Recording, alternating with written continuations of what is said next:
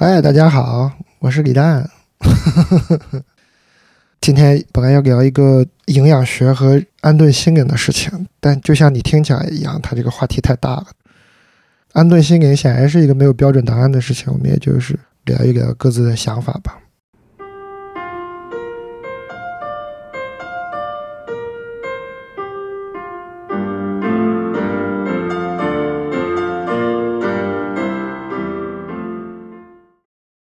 我们今天就先聊一下上一次做播客你的感觉吧。我听的感觉还是要有，就不能把你的话都剪了，我觉得很奇怪，就感觉还是对话的感觉比较好。然后我也听了一些播客嘛，感觉确实还是不太一样啊。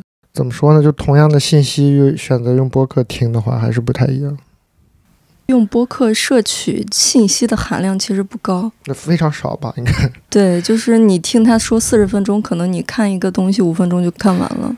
对，大家就是陪伴吧，听着有一个人有个动静，睡前听一听什么的，当做一个伴随入眠的东西。但他会给人的感受，就听播客会感觉这个人更亲密，可能出现的场景都比较独处吧。睡觉啊，洗澡啊，开车啊什么的，就是很亲密，不太可能就是几个人凑在一起听播客吧？应该你大概率就是一个人躺在那儿听播客，所以就会觉得哦，他那个场景下会更愿意相信这个人，就不会有那么强的戒备，很放松。他说什么你都觉得哦可以听，可能就听的那一会儿就觉得他说的特别对，就听进去了。对，就是很容易听进去，不太会启动那个理性的那个脑子，就是会去。想啊，什么没有？就是以前学那个传播学说媒介及信息嘛，我觉得确实是影响很大。什么意思？就是信息这个东西放在什么媒介上是完全不一样的。你哪怕是同样一个人啊，比如说李诞一个同样的人，哪怕说的是同样的信息，比如说我在这里跟你聊，嗯，随便聊一聊一本书吧，它跟发在其他的那个短视频平台啊，发在一个。长视频平台上，或者是写成一篇文章，都是完全不一样的。它播客又变成了另一种东西，就是完全是另一种东西，就你接受的那个东西就完全不一样了，还挺好玩的。作为一个主播的感觉是什么感觉？这一点感觉吧，就它出来以后，它还是一个东西，它还是符合很多传播规律的。比如嘞，就是大概吧，就是你会为了一个什么东西，为了一个精神消费品。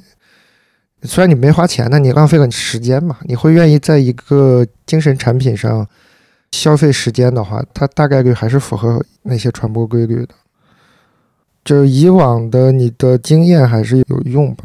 但不知道，就是跟你聊天啊，就所谓的做播客，会更加像原始互联网的感觉。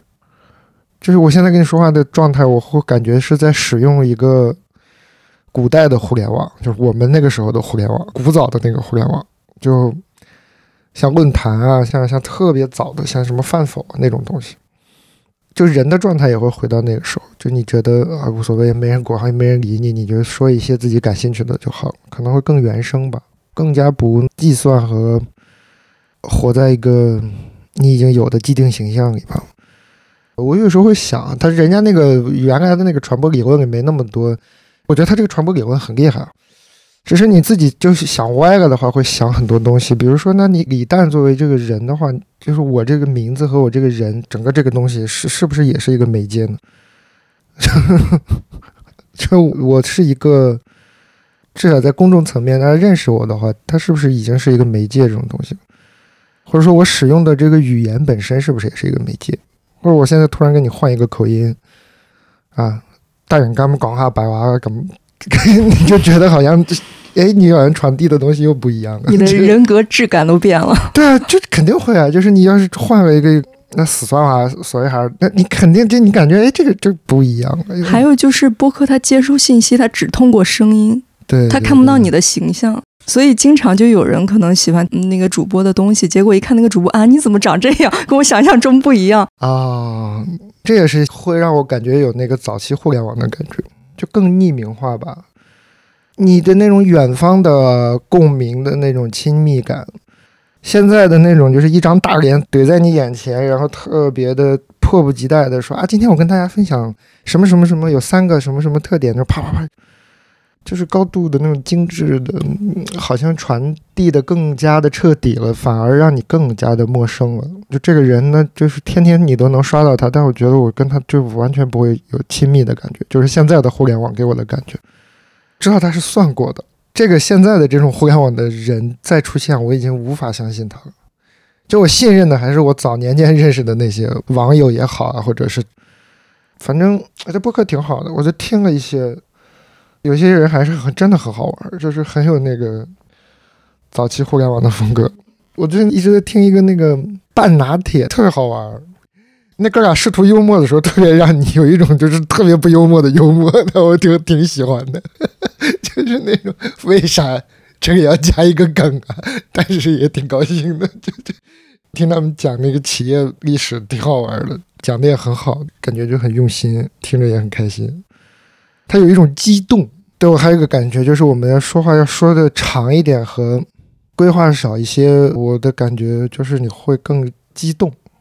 就如果你规划的好、高效、时长不够的话，就人不会陷入那种我确实希望说一段话让你听明白，就没有那种感觉。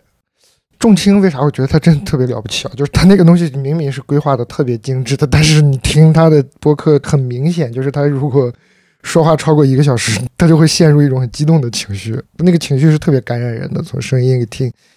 甚至是他说了一个你听他之前你完全不感兴趣的领域的一个完全不感兴趣的话题，一个你完全不知道是什么的人，但你要真的认真听一个小时以后，你也会跟他一样，就是对那个人产生感情，这是很了不起的能力。对，因为你要讲的时间长，然后你聊着聊着，你可能就聊激动了。你其实你上一次聊的挺激动的，是吧？你都用嘴脸这两个字了。对对对对，你要说说话说时间长了会这样，你是控制不住的，就你自己真实的对这个世界的。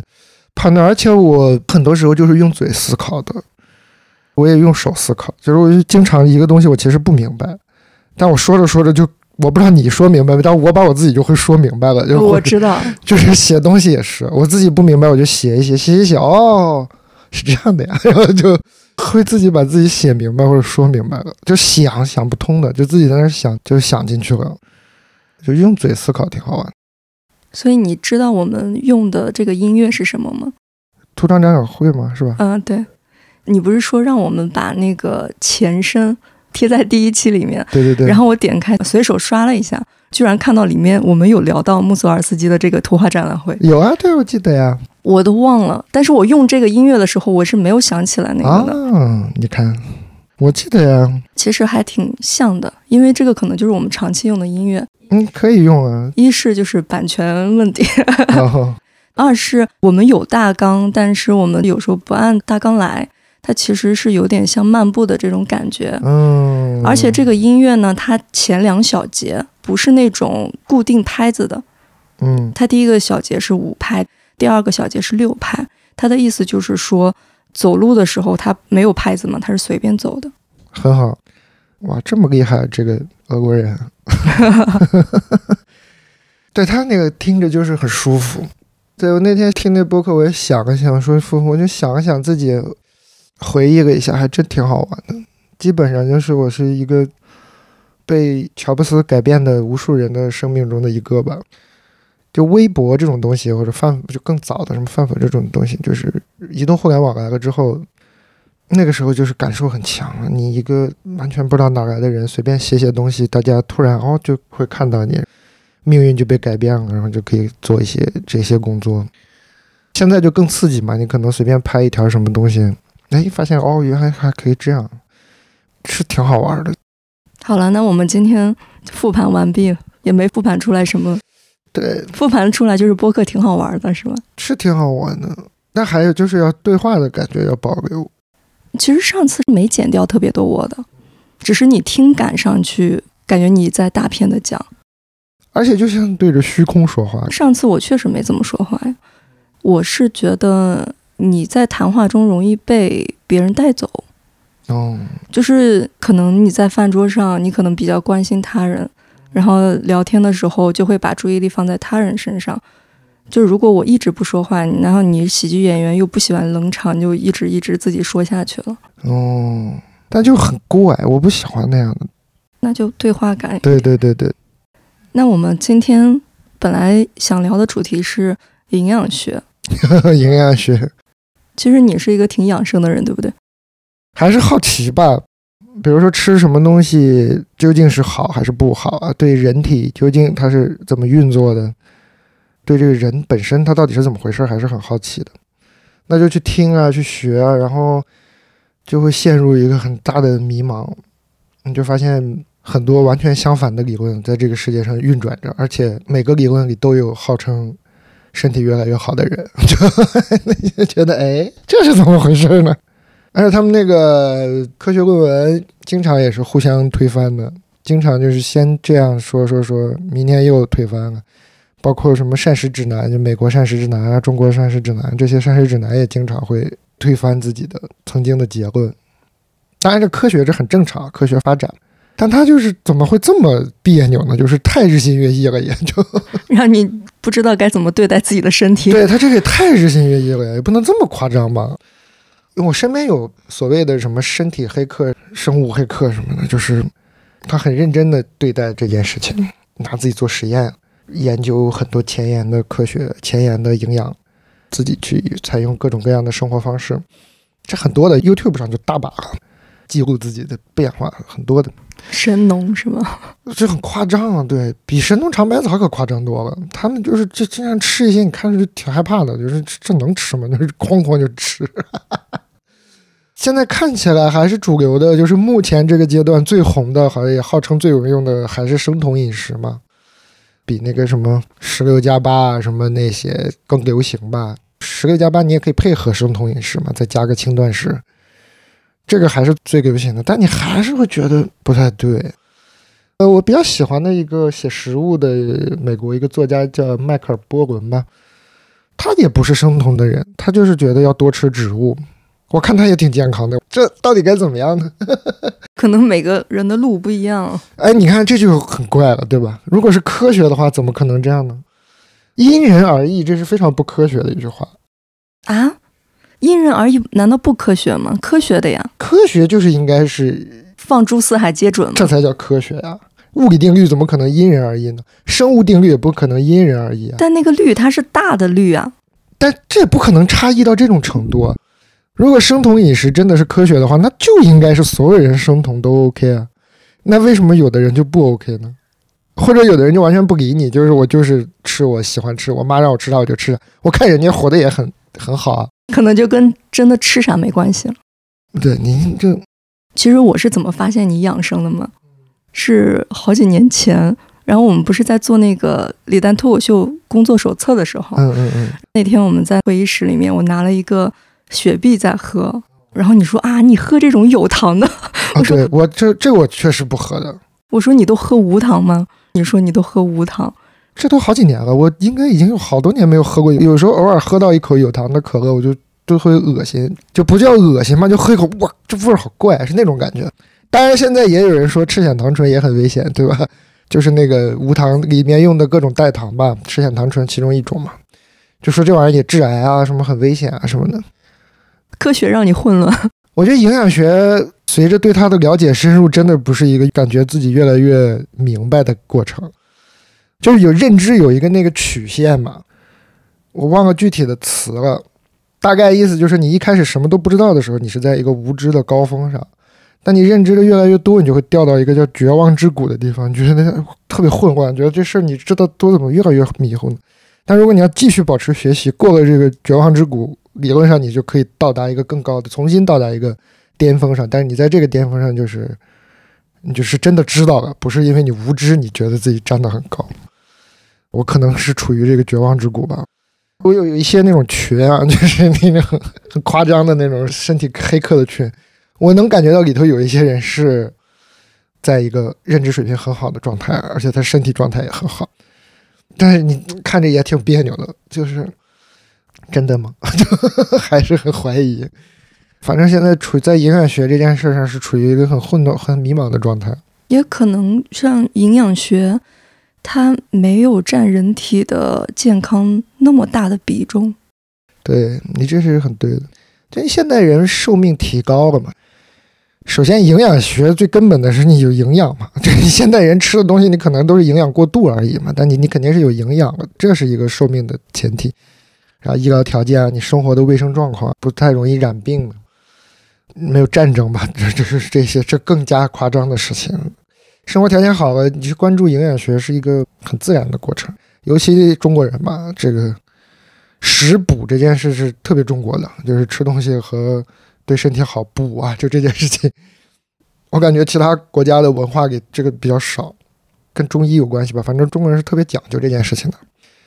但是你从小听这些，你就觉得，嗯啊，是吗？就是尤其你你有一点科学知识之后，你就啊，就是你这广东人炖汤之后，但你这营养上说，大量的营养物质肯定还是在那个肉里嘛，就汤里是没有什么营养物质的。但是你喝广东人那些炖汤，他那个汤渣他是不吃的，就是喝那个汤。然后之前据说就是这个汤其实喝了也没什么好处，因为里头就是嘌呤很高，脂肪很高。好了，然后呢，最近我又看到一个论文说，其实吃东西的嘌呤，就是进嘴的这些嘌呤物质跟痛风的那个相关可能都不到百分之五。就你主要还是身体给的有遗传和身体给的细胞代谢产生那个嘌呤会导致你痛风。就理论上说你是可以天天海鲜啤酒的，就是如果你没有这个遗传的话，你。这个概率问题，而且这概率极低，就不太可能因为你狂炫这些痛风套餐，你就会痛风。这是最新的研究。反正就是经常会陷入一些玄学的困惑，尤其当当一些你曾经觉得他很讲科学的那些，就我们群里有一些大哥，他已经开始给你建议说你可以吃一些就很怪的那种，你觉得啊？就是你吃了没效，有没有可能是你不相信他？这就是玄学了嘛？就如果信才有，不信就没有，就玄学嘛。但这玩意儿有时候就是这安慰剂效应，就是也是存在的呀。我是很不愿意接受的，但是你现在就经常会感受到，好像所有价值到最后只能是情绪价值，就是这个东西没有一个扎扎实实的价值，除非你信任它，然后你情绪上得到了改善。对这个研究也有表明，确实你如果情绪改善。它就是会影响你的那个身体嘛？什么意思呢？就是我会经常，所以就是快乐的人活得比较久。他也不是活得比较久，就是会真的改变你的身体，甚至到基因层面。你最后他就是个因人而异的。你最后就是人孩子愿意吃点啥就吃点啥吧，就可能就是这样的。我看我爸就是这样啊，因为我以前刚刚学到这些知识，我就会劝他说少吃点，比如精米白面啊。糖啊，然后不要喝热水啊，食道癌啊什么的，我会跟他做很多这方面的交流。他也完全没有改变过自己的生活习惯，但我感觉他身体就挺好的，确 实他是好像还越来越好了。他就很坚定啊，比如说他说晚上这个辣椒不能吃了，为什么呢？没有没有就是不能吃了，这晚上怎么能吃？说今天天一你不能喝矿泉水，今天必须喝点普洱茶。这是为什么呀？没有，但他就是很坚定的活在自己的这个逻辑里，我感觉就身体挺好的，所以就很怪。可能哪天找一个像尹烨这样的人再请教一下吧。我感觉他就很科学嘛。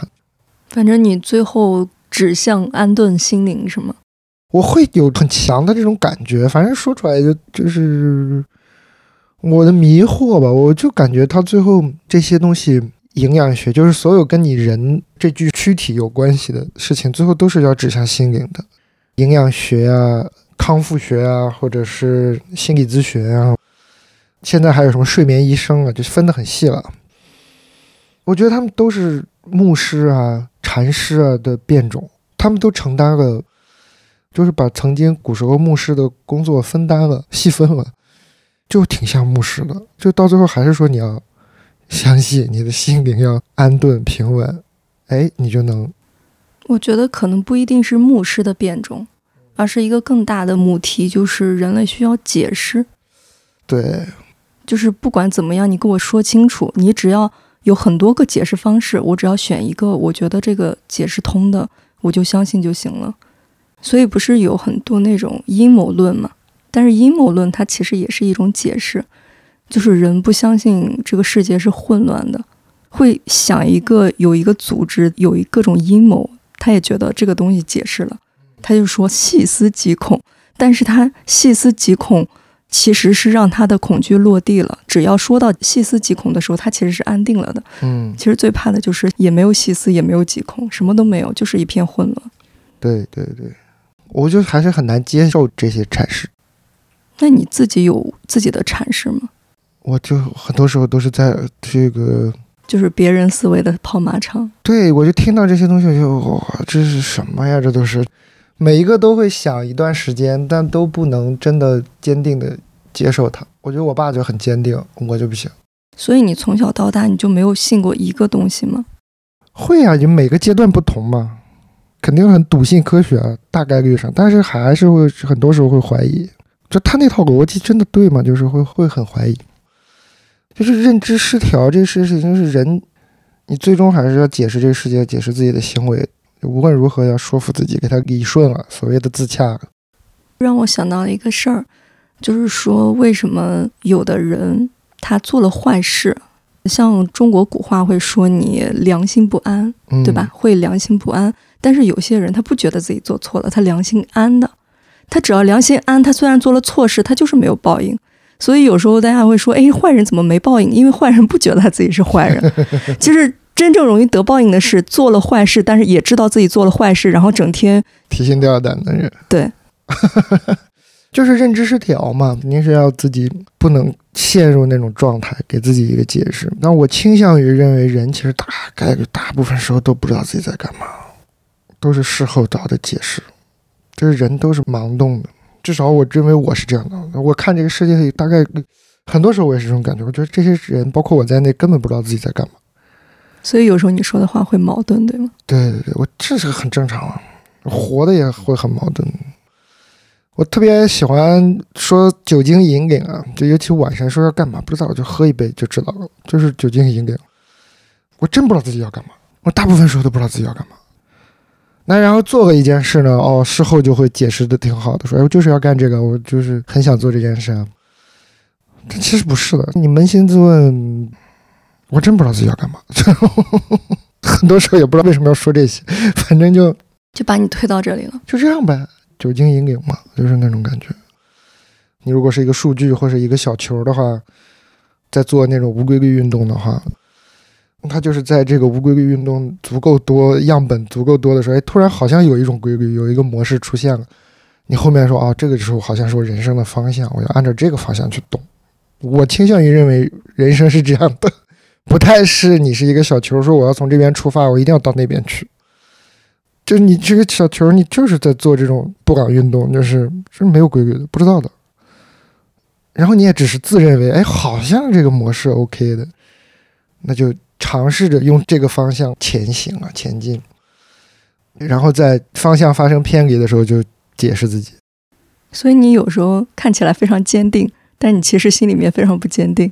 那我要坚定的时候，就是麻醉自己嘛，就需要笃定的时候，就是要一定要笃定了。这个就是头一低就上了，这没办法的。但是那个笃定的东西，你信吗？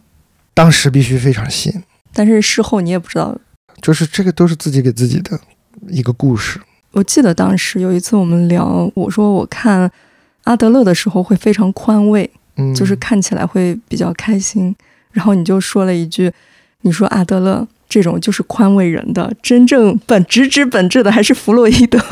但是你当时说那句话的时候，我感觉你也不是很信弗洛伊德，你可能只是喜欢这样的句式，什么什么是宽慰，什么什么才是直指本质。喜欢这样说话，因为弗洛伊德就是完全不对的。如果他那个东西如果是用科学来理，就是什么意思？你在说什么？什么叫本我、自我、超伪科学？对啊，你这是什么东西啊？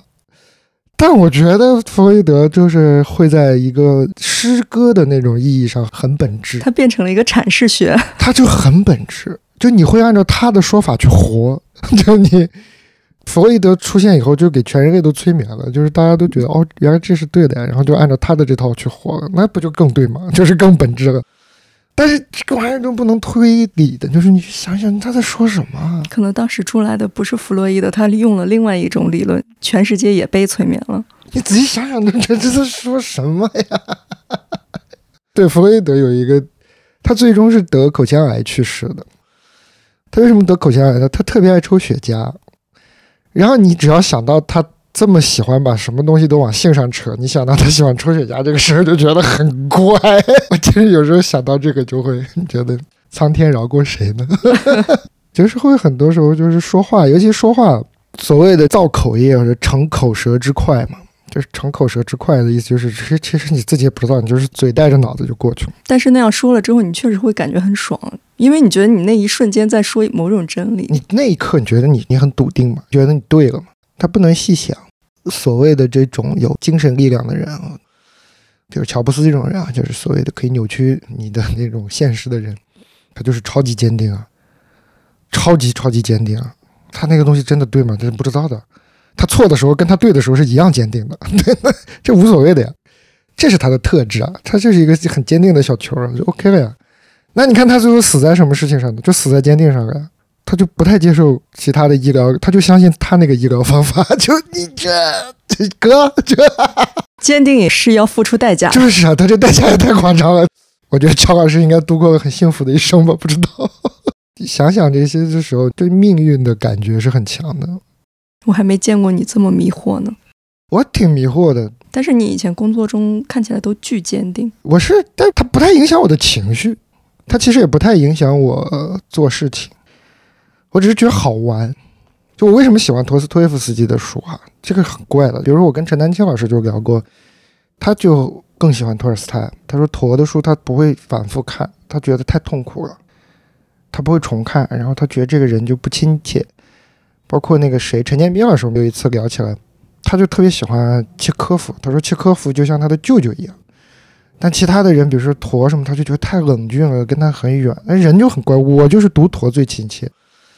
为什么读驼最亲切呢？我就觉得驼的小说主人公就是他的想法，他只不过把这些想法人形化了，变成了一些人，然后在一个奇怪的一个像布景一样的城市里，都不太像一个真的彼得堡，就是一个布景式的彼得堡里，然后在说话。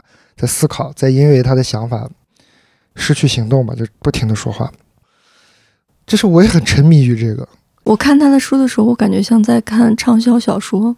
哎，那你是对的。驼的很多故事都直接是从报刊上，就是找一个真实的那种罪案，他就写了，他就是要说话而已。所以他的那个书的底子就是罪案嘛，其实是挺好读的。大家只是这个人。你说好死不死吧？你说他死就是书又厚，死的又久，然后夸他的人呢都不不好好夸，夸一夸他就说的云里雾里的，显得他很重，是就把它说成了一个什么俄罗斯文学最深刻的什么高峰啊什么，就是一说就这样说就说，包括托大家去推荐这些人的时候，那个那个语言就让拒人于千里之外嘛，好像都把他们都描绘成一个一个大坟包那种。但其实他们能成为名作，就是因为当时就卖的很好。大家为什么不想想这个？它就是因为超级好卖，就是大家觉得超好看，它这是一个基础啊。小说领域没有谁说就是特别卖不出去，但大家都是公认的大作家，这很少见的，几乎都是卖的超级好，还是生前死后无论如何吧，他最终一定要卖的好，这就是好看的呀。反正我就说，驼觉得这是个很有乐趣的事情，就是所谓你说，比如说你的脑子是别人的思想的跑马场，也可以这样说，在你脑海中不停的过这些想法，就觉得很好玩，很有意思。驼，我觉得他很亲切啊，就他就不坚定，他的想法上是如如此的不坚定。托就是太坚定了，他的人生也践行了一个很笃定的活法，他最后也就死在那件事情上了。那托呢？就很坚定，非常坚定。其实我就看他就会有点怕，就不亲密的。就这个人在生活中，我应该不想认识他。就是我觉得好好吓人，但就确实是太厉害了，写的确实是完美了。就这种感觉吧，这种想法打架的这种感觉。而且他不偏向哪一个？嗯，我觉得他还是很偏向的。托，嗯。读他那个书信集，你就知道他在每一个具体的瞬间是无比的笃定的。他说：“如果谁能向我证明基督完全跟真理无关的话，那我也要跟基督在一起，而不是跟真理在一起。就是会说这种像耍脾气一样的话，你知道吗？就但就觉得特别可爱，我就很喜欢。但我看到这个的时候，我也会觉得他也是喜欢这个句式。哦，也有可能，但我就太喜欢了。你怎么这人怎么这样？就特别可爱，嗯，我就很喜欢他。尤其你就知道他生活习惯很差嘛，就赌博啊什么的。就缺点很多，然后他又很深为此而苦恼，就觉得特有意思。反正就是会在想这些事情的时候觉得有意思，但你要真的做事什么的时候，你就是变成了一个还是心无旁骛的状态吧，就不能想了。所以做事就很好玩，就要非常的坚定、具体、分步骤把它做完了就好了。那也是一个很好的感受。反正对人体这件事情，我也没完全放弃，还在想。但是呢，对这个事儿呢，就是后来我不是特别热衷了，就我以前还读的比较多，后来就不是特别热衷的去读深究。因为有个好朋友给我讲说，其实咱们不用学，就是你就相信医学进步和你要知道，比你老得多的有钱人比你怕死的多，而且他资源比你好得多，他在正在拼尽全力的去攻克。所有相关的东西，你就不用浪费时间了。就你现在呢，只要就别把自己搞死，就稍微正常的生活就可以了。以后直接窃取人家的劳动成果，直接就是大哥，就是大哥最近吃什么啊？给给大哥打个电话不就好了吗？就是，就对，我就等就好了嘛。那你只要大概率别喝死，应该就没啥事儿。这就是一个我的结论吧，在这件事情上。所以你说的心灵安顿，就是指对身体的心灵安顿，不是一个更广大的心灵安顿。那就是要解决这个认知失调的问题嘛，给自己一个解释，就是很安顿嘛。你最后肯定是要选择相信一个东西嘛，那不能说选择，很多时候不是你选的，就是很多时候你要相信的那个东西是他选择了你，你就会相信。无论这是一种宗教啊，还是一种规律或者一种法则，一般都是他选了你。你就会相信他，不太是你能选择，就是不是你面前摆个桌，这什么什么科学、基督教、佛教什么，然后 道法自然都放在那儿，不好像不是这样的，这这不是这么个玩法。最后是他来选你。其实我觉得安顿心灵一个很重要的东西是服气、接受、顺服。这基督教叫顺服，他们特别喜欢用这个词，就是顺服，你又顺又服。但他的说所谓的顺服都是对上帝嘛？但其实你对命运啊，对发生的事啊，对其他人，不说多服气吧，表现出一种接受来，其实就是你的心灵大概率就会好很多。就是先接受已经发生的事情，就是客观的事情，它就是这样的，然后再去想所谓的改变啊，还是要行动啊什么的。至少你的心是安定的，所谓的安贫乐道吧，就是上次我们也聊到安贫乐道。但你安贫乐道，你还是说我我倒好我安贫，但是你还是可以去做行为的嘛。只是我接受安贫乐道，你这个状态，你心情比较好嘛。哎，所以当时现代科学发展的时候，上帝动摇的时候，是一场精神危机。在你读科学史的时候，是挺夸张的一个。这个精神危机是一直到今天的呀，大家都是处在这种很强的危机之中。就上帝死了，到底是个好事儿吗？我就跟你说，所有人最后的下场就看完了，就是很好笑的。尼采说上帝死了，然后他的那个文章，其实他是个很积极的人，很乐观的人，他就宣扬那种叫做超人啊什么那些，重估一切价值啊，成为更好的自己啊什么的。他疯了，最后他疯了，最后这个人疯掉了。我 那我觉得可能上帝本身，它可能只是一个名词的变化，它其实就是人心里面的那个毛。人的天天你要顺服一个东西，比较激进的说法就是启蒙。什么叫启蒙运动？启蒙运动就是拜理性为上帝，就是启蒙运动。但是你总得有一个，你就是要有一个上帝。但是这个上帝可以是那个神，包括神不行，我们这神不对，我们搞一个新的，是理性，对吧？最后说我们科学，有很长一段时间技术就是上，就是我们这个社会的上帝。那后来有钱，对吧？拜物教。我后来听那个于老师给我讲说，尼采活着的时候就他已经预见到了这件事情，他就说很多人最后会陷入到这种拜各种各样的新上帝的状态中去，最后他疯了。反正据我的有限观察和我的人生经验来看，人就是有天然的这种倾向。你说最终找一个安顿也好，给自己找一个解释也好，你就是还是需要有一个锚定的东西。而这个锚定的东西，它不能特别的在这个世界，就它要比较抽象，比较超越。你如果锚定在钱上，你这个人大概率是有问题的。就是我的感觉，我观察也是这样。就你肯定是要锚定在一个比较抽象的东西上。你哪怕锚定在，比如说，我希望这个世界变得更好。嗯，我希望少一些穷人，对吧？你还是在这个世界的层面上，你也不是一个宗教的一个什么东西，但你不能锚定在一个说我就喜欢钱，我要赚很多钱，或者说我就是要一个人身上说，我就是爱他，我要我希望他一切都好就好，都很危险。但是为什么会危险呢？钱和他人，就它不持久，钱也不持久吗？对，而且它不是像一个终点。那你说多少钱是够呢？不能是，他得抽象。你这个东西具体的东西，那你怎么办呢？说我爱这个人，我希望他一切好就好。他什么叫好呢？那这个人他会死的，那他能不能死啊？还 那那那那他变心，他能不能变心？那你能不能变心啊？就这怎么行啊？我觉得你要心灵安顿，就不要在太具体的事情上放你的毛，找一个抽象的东西。对我希望世界和平，OK 的。我挺喜欢这个玄梅小姐说的，这我觉得人家就是挺好的呀，就是对我希望世界和平，我也希望世界和平啊。就是你哪怕只是一个这样简单的发心都挺好的，标准很简单，没有战争嘛，就是说这就很简单很清晰，没有战争就 OK 了。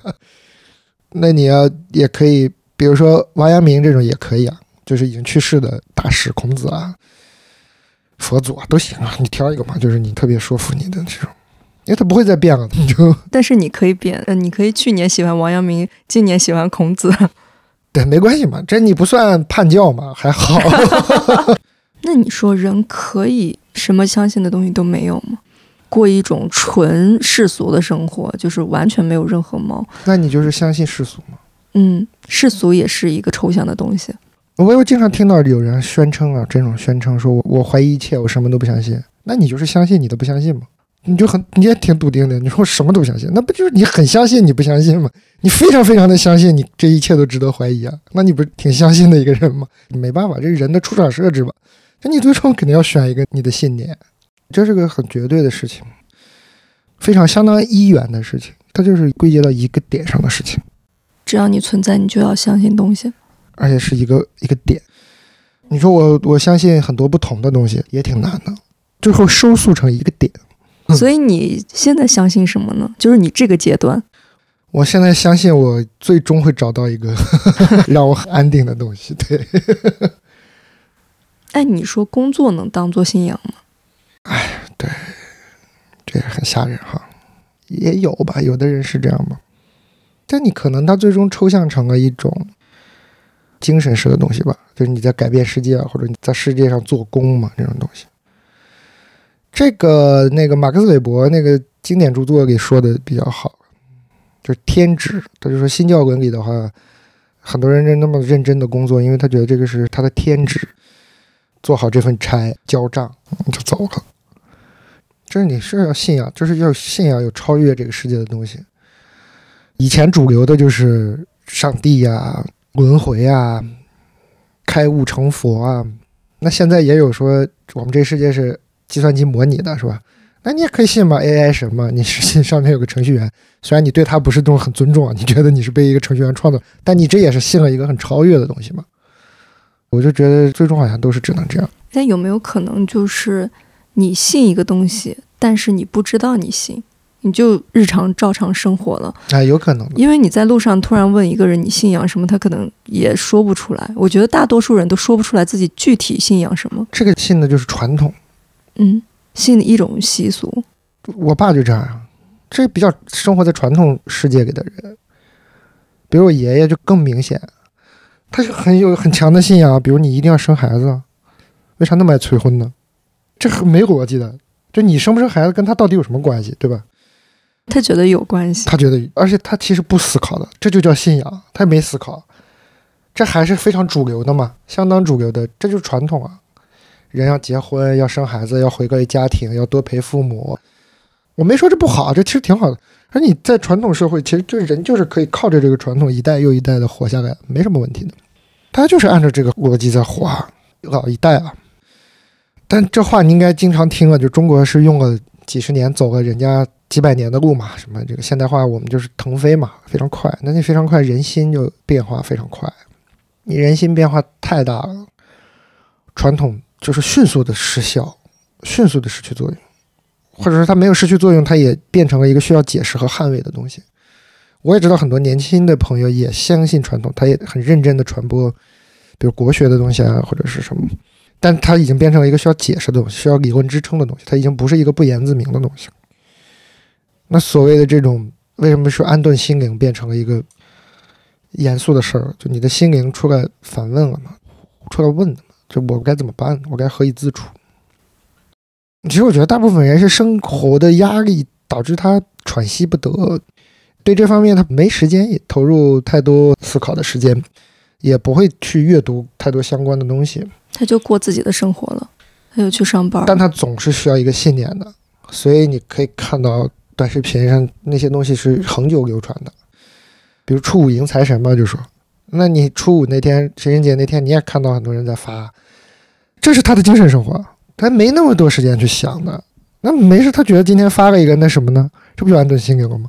他最后初五发个财神，哎，挺好，应该今年能过得挺好吧？这就是他的精神生活，这没问题啊。我觉得可能人家会过得挺好，因为他生活挺具体的嘛。但就是你是逃避不了的。我不太认为说真的存在说这个人，哎，说人家都不想这些，你看人家也健健康康一辈子，你老东想西想。人都是东想西想的，只是这个思考的时间和引用的信息不一样，对吧？你可能就多读点书，你引用的东西信息多，但这当然未必是优势啊。他引用的信息少，可能哎，你感觉他就好像简单一些，直指人心。对你感觉他简单一些，比如经典说法吧，说那个六祖慧能就是一个不认字儿的人嘛，他就想的少嘛，脑子里就没什么信息，就是被遮蔽的心被遮蔽的不多。哎，对，他就那点信息，然后就听了几句《金刚经》，就哎呦一下就变禅师了。其实这是一个故事的原始模板嘛，但我们绕回来我们说的这个东西，你不能说这个人不读书，然后不思考，他也不去想，他就首先他不必然引导向他就过得好。第二就是他不是不思考，他只是引用信息时，他他也是啊。我觉得他初五去迎财神这些就挺思考的呀。对，我在网上经常会看到终极的解法是做你自己啊，对啊，这就尼采嘛。但是你自己是谁呢？你是谁啊？什么叫做自己啊？就是你要先有自己。我就不给你讲具体哲学的角度了，就是故事的角度，就是这个理论的应该是集大成者、提出者那位朋友疯了，那位朋友疯他了。你也是，很多人说你要做自己，不要听别人的，你要成为你自己。还有什么？我什么都不相信，我只相信我自己。这就是现代人嘛，这就是尼采定义的，也是他倡导的。但是尼采的哲学里也是很重要的，就是你最后对这个命运。不光是非常的接受，甚至是要与它共舞，就是完全是那种翱翔。这世界就像你的游乐场一样，它不是一个很封闭起来的一个特别坚定的，就是说，哎，我就成为自己就好了，不是这样的。我还是认为人不知道怎么走到今天这一步的。那你就是做无规则不敢运动的一个小球，咔咔咔在那弹，你最后就是貌似有一个模式嘛，就大概跟着那个模式大概的去行动。我觉得我们更加上一代的倡议，我认为更可以行之有效，而且有益身心健康。你也知道该干啥，就做一个对社会有用的人。我觉得这个是个非常好的倡议，就是你一定要做一个对社会有用的人。这个用处可大可小，可重可轻，但一定要有用，你就知道该做一个什么，你也知道你自己是个什么样的人。你躺在床上想一想，就知道你自己对社会有没有用了。那怎么才算对社会有用呢？就听反馈就行了嘛，最简单的，有没有人给你付工资？这很简单的判断标准嘛。OK 了吧？有人给你付工资的吧？啊，行，那你就是对社会有用的。那可能你觉得，哎呀，我就干这个是不是也那个没事儿？反正他就给你工资了嘛，就就 OK 了。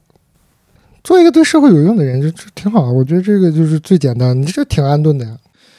然后就接受嘛，发现自己好像没啥用，不顺利。那如果我发现我对社会没什么用呢？就接受嘛，你就是一个社会没啥用的人，就可以做自己了，是吧？尽量去起效嘛，对。就是接受了这个就会，其实我觉得就是我老说接受接受，就是你要去接受这个呀，就接受这件事情就会好一些。当然，你面对这个社会上的不公正啊，面对你那个不公平的遭遇啊，你自己，你比如说什么他妈楼上给你就漏水，是不是说让你接受这种事啊？就是说你被莫名其妙被保安骂一顿，你不是说你就低头就走了，肯定你还是要跟他争辩的。就是这个面对这个权利受损，你肯定要去勇敢争取。但你知道有一些事情是你的问题，是新的问题，那些问题你就要接受，就是人生比较本质的真相的东西。那这除了接受，没有什么更好的办法。你要接受，你可能大概率你就长期处于一种不太安的状态，其实是 OK 的，没什么问题。你老觉得它是个问题，它就是个问题了；不觉得它是个问题，就不是个问题了。